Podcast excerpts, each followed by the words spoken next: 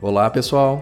Meu nome é Leonardo Souza, sou psicólogo e este é meu podcast Modo Cognitivo. Sejam todos muito bem-vindos. E vamos lá. Este episódio eu reservei para que eu possa me apresentar. Eu vou falar um pouco sobre mim, mas calma, não, não é nenhuma autobiografia aqui. É, eu falo um pouco sobre mim, sobre o podcast, de uma forma bem objetiva. Tá? É, eu sou psicólogo clínico, eu sou especialista em terapia cognitivo-comportamental, que é também conhecida como TCC ou terapia cognitiva. Ela é uma das abordagens da psicologia. E o que é uma abordagem? Bem, é, é um conjunto de teorias e técnicas utilizadas pelo psicólogo. Existem várias abordagens. Né? As mais conhecidas são a psicanalítica, a cognitiva, a comportamental, a humanista, a positivista, a gestalt, entre outros. Tá? E aqui no podcast eu vou me concentrar na minha especialidade, na abordagem cognitivo-comportamental. Eu vou trazer teoria e prática para que você possa usufruir desse conhecimento de forma prática mesmo. Né? Eu também sou uh, pós-graduado em neuropsicologia, que é uma interface entre a neurologia e a psicologia. Eu sou apaixonado por essa especialidade e vou trazer muito conteúdo interessante sobre neuropsicologia também. Tá? E também sou pós-graduado em terapia eh, em psicologia organizacional, que basicamente ela está focada na saúde mental do trabalhador. Como eu disse, né, é uma apresentação muito breve. Se você quiser me conhecer um pouco mais, eu te convido a visitar o meu Instagram, né, é leonardosouza.psi. Lá eu posto quase que diariamente né, conteúdo que vai para além da psicologia.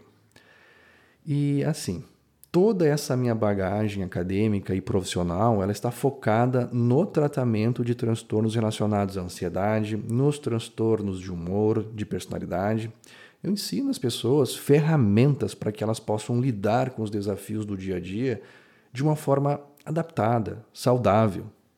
E algumas dessas ferramentas eu vou trazer aqui no podcast, de uma forma bem prática e objetiva. Né? Então, o podcast Modo Cognitivo é um recurso para que você possa compreender um pouco mais sobre a saúde mental e refletir sobre estratégias que possam ser utilizadas para enfrentar os desafios da vida cotidiana. Mas o seguinte, é importante deixar bem claro uma coisa, tá? Este podcast não tem o objetivo de substituir uma consulta com um médico ou com um psicólogo e nem de servir de diagnóstico para algum transtorno mental você deve procurar ajuda. Não precisa lidar com tudo isso sozinho. Você poderá utilizar o conteúdo deste podcast como uma ferramenta a mais dentro do seu tratamento com seu médico ou com seu psicólogo. Tá? E se você não está em tratamento psicológico e não tem um psicólogo e gostaria de experimentar, você pode né, tentar entrar em contato comigo pelas redes sociais, pelo Instagram, né? leonardosouza.psi, é, vai ser uma satisfação poder te ajudar e te orientar, né? até mesmo te encaminhando. É, voltando ao objetivo do, do podcast, né, do modo cognitivo, é, vou falar um pouco sobre a abordagem cognitivo-comportamental. Né? Como eu disse antes, uma abordagem é um conjunto de teoria e técnicas que o psicólogo utiliza para ajudar os seus clientes. E a terapia cognitivo-comportamental, ela parte do pressuposto que não são as situações, os eventos que alteram o estado emocional, mas sim a avaliação da situação, do evento. É, bom, para entender um pouco melhor, é, se nós conseguíssemos colocar isso em um diagrama, né, é, colocar esse processo num diagrama, seria mais ou menos assim. No topo, nós temos as situações, os eventos, logo abaixo temos os pensamentos, que são as avaliações da situação. Logo em seguida, nós temos reações, que podem ser emocionais, comportamentais e psicofisiológicas. Então, não é a situação em si que determina o que a pessoa sente, mas como ela interpreta uma situação. Imagine um exemplo, eu adoro exemplos. Tá? É, uma situação, um evento, né, em que várias pessoas estão escutando este podcast. nesse exato momento. Tá? Elas terão respostas emocionais e comportamentais bem diferentes à mesma situação, com base no que está se passando em suas mentes enquanto escutam um podcast. Tá? Veja um exemplo de duas pessoas que estão escutando esse podcast. Tá? Então, a situação dentro desse, desse exemplo é essa: escutar o podcast. Tá? Situação, evento. Duas pessoas, então, o ouvinte A e o ouvinte B. O ouvinte A ele pode ter pensamentos do tipo: ah, isso realmente faz sentido. Finalmente um podcast que vai me ajudar. Então, o ouvinte A ele se sente animado, né? Se sente animado e continua escutando os episódios.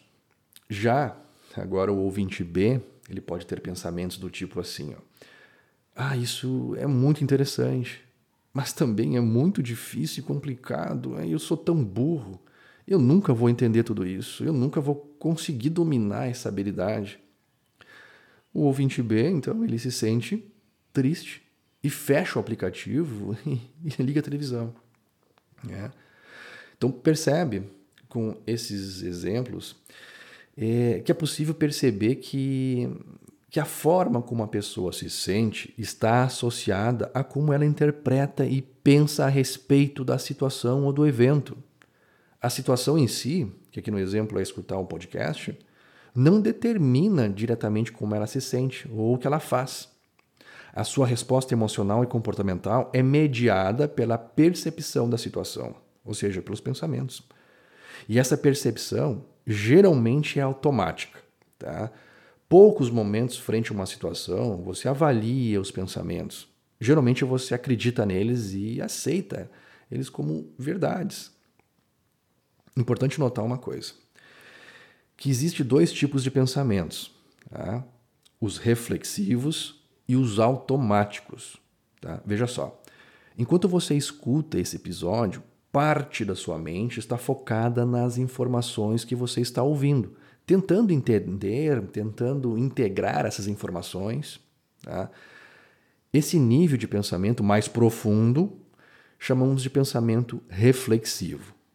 Em um outro nível, temos os pensamentos automáticos, que são pensamentos mais rápidos e avaliativos, e eles não são o resultado de um processo de raciocínio, ao contrário, são espontâneos, muito rápido e breve.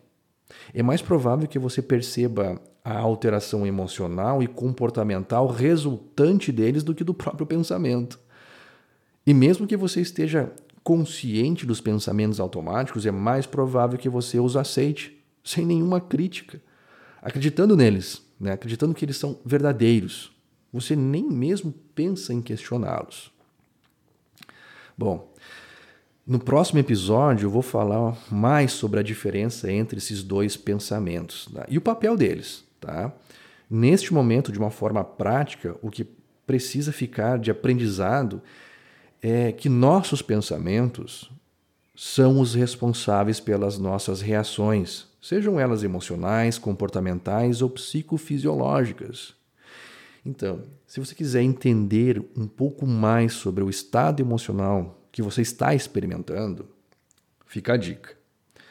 Quando você perceber alteração emocional, por exemplo, ansiedade chegando, né, ou já instaurada, se você se perceber ansioso, pare, respire fundo e pergunte a você mesmo: o que está passando pela minha cabeça agora.